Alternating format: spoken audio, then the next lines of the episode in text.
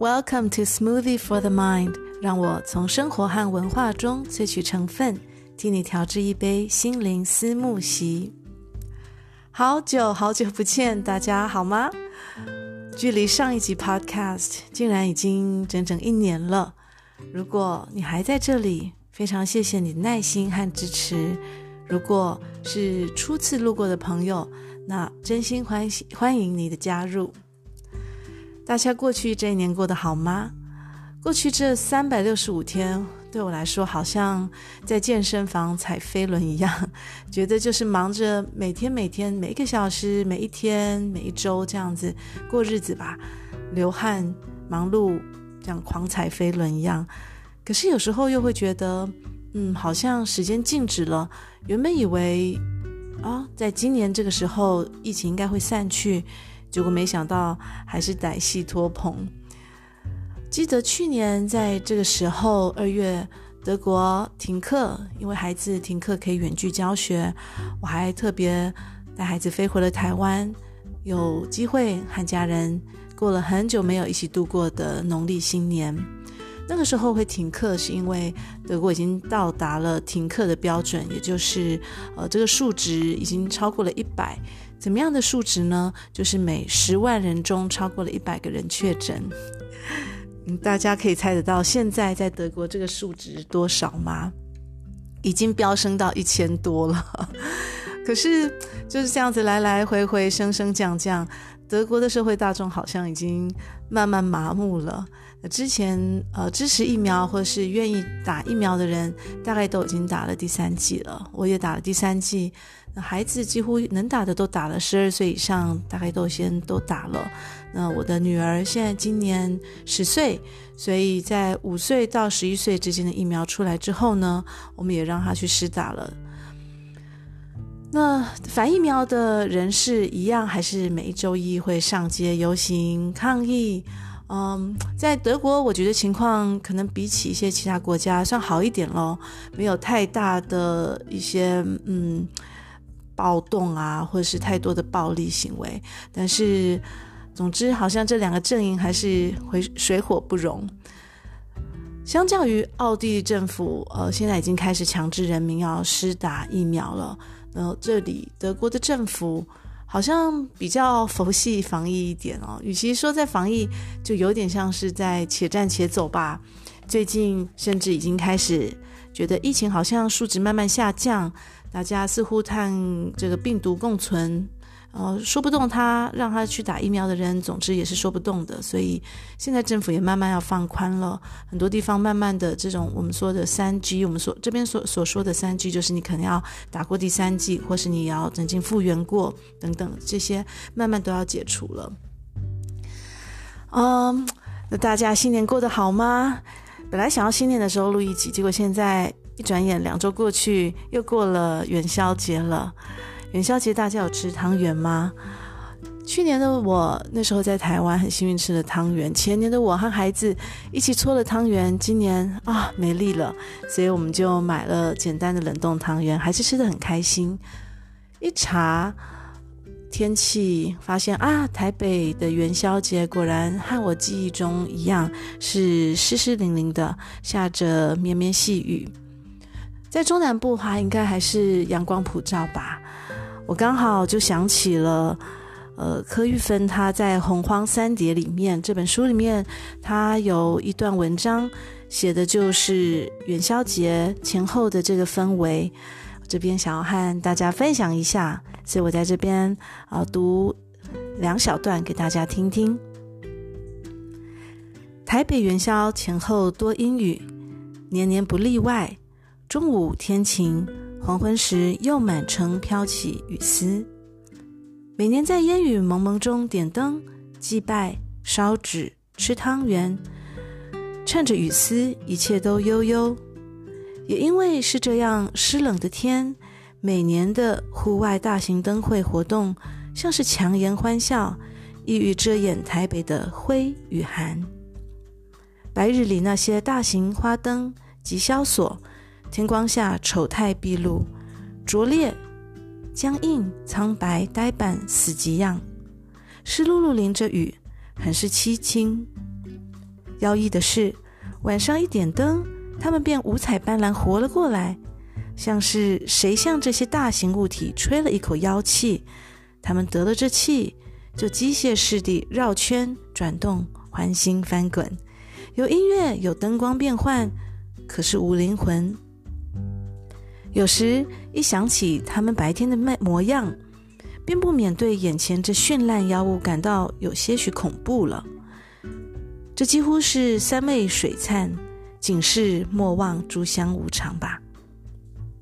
但元宵雨的确另有悠远意境，倒不一定要朗朗明月高高悬才是正月十五的气象。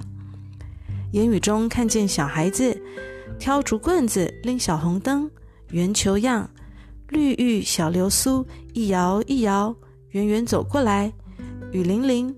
那灯火分外楚楚可怜，我实在说不清雨中的灯火为什么特别清亮又特别孤独。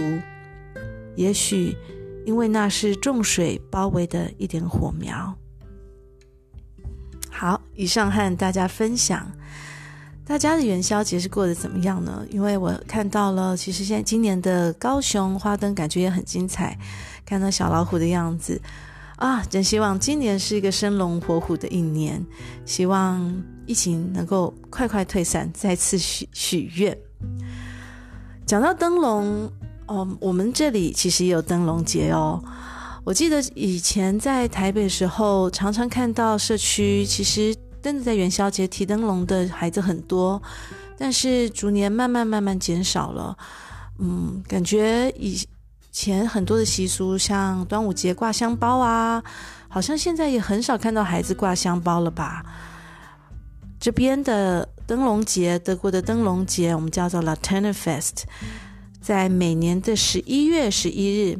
那目前为止，就我观察，还是很多孩子会提灯笼，很多的幼儿园会办一些活动，或是社区自己左邻右舍会相约去提灯笼。那这又是怎么一回事呢？啊，和大家分享一下。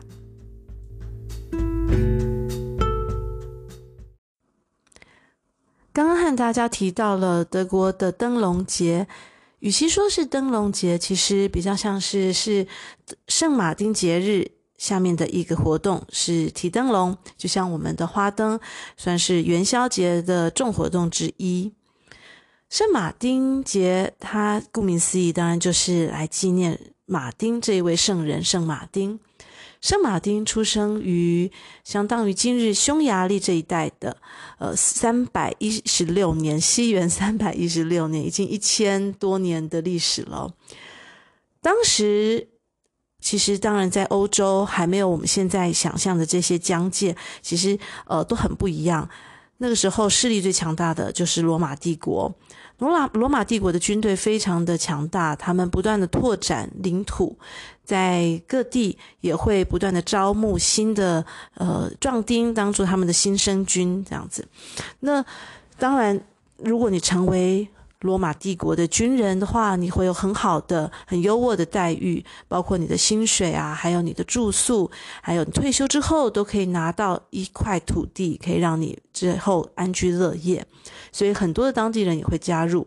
圣马丁他也不例外，他当初也就加入了罗马的军队。不过他其实从小一直受到了基督教的影响。那其实应该说是天主教，那个时候一整个来讲，其实天主教，因为基督，我们台湾所谓的基督教，也就是新教，是后来才分出来在改革的。所以他，呃，在成年之后，他也改信了天主教。他也不断的去分享乐施，那最呃为后人津津乐道的故事，就是他曾经在值夜班的时候，夜黑风高，非常的寒冷，他还毅然决然的把身上的大衣呃切成一半，和一位在呃乞行讨的乞丐分享。所以圣马丁节谈的就是分享的精神。通常在圣马丁节，也就是每年的十一月十一日当天呢，孩子们就会提着他们之前在幼儿园先做好的灯笼，或是在家做好的灯笼。现在 很多事情都是外包嘛，就跟台湾很多台湾很台湾很一样，很多其实幼稚园就会先把一些传统的一些小玩具啊、小玩意都先做好，所以呢。这边也是一样，小朋友他们在两三周前就会先讨论制定出一个主题。我们今年的灯笼要做怎么样？要做某某一个卡通人物的呢？还是要做比较传统的？传统的灯笼就是很简单，呃，上面可能会有星星、月亮和太阳的形状。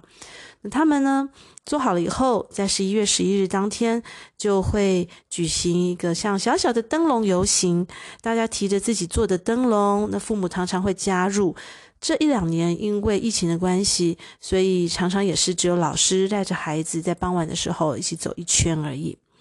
那么，呃，一边走一边会唱一些小孩子耳熟能详的圣马丁的歌曲，有一些是在宣扬圣马丁的精神，他的这个乐事，还有他分享的精神。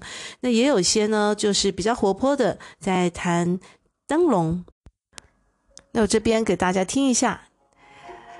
德国小朋友他们最常在灯笼游行圣马丁日当天唱的歌哦。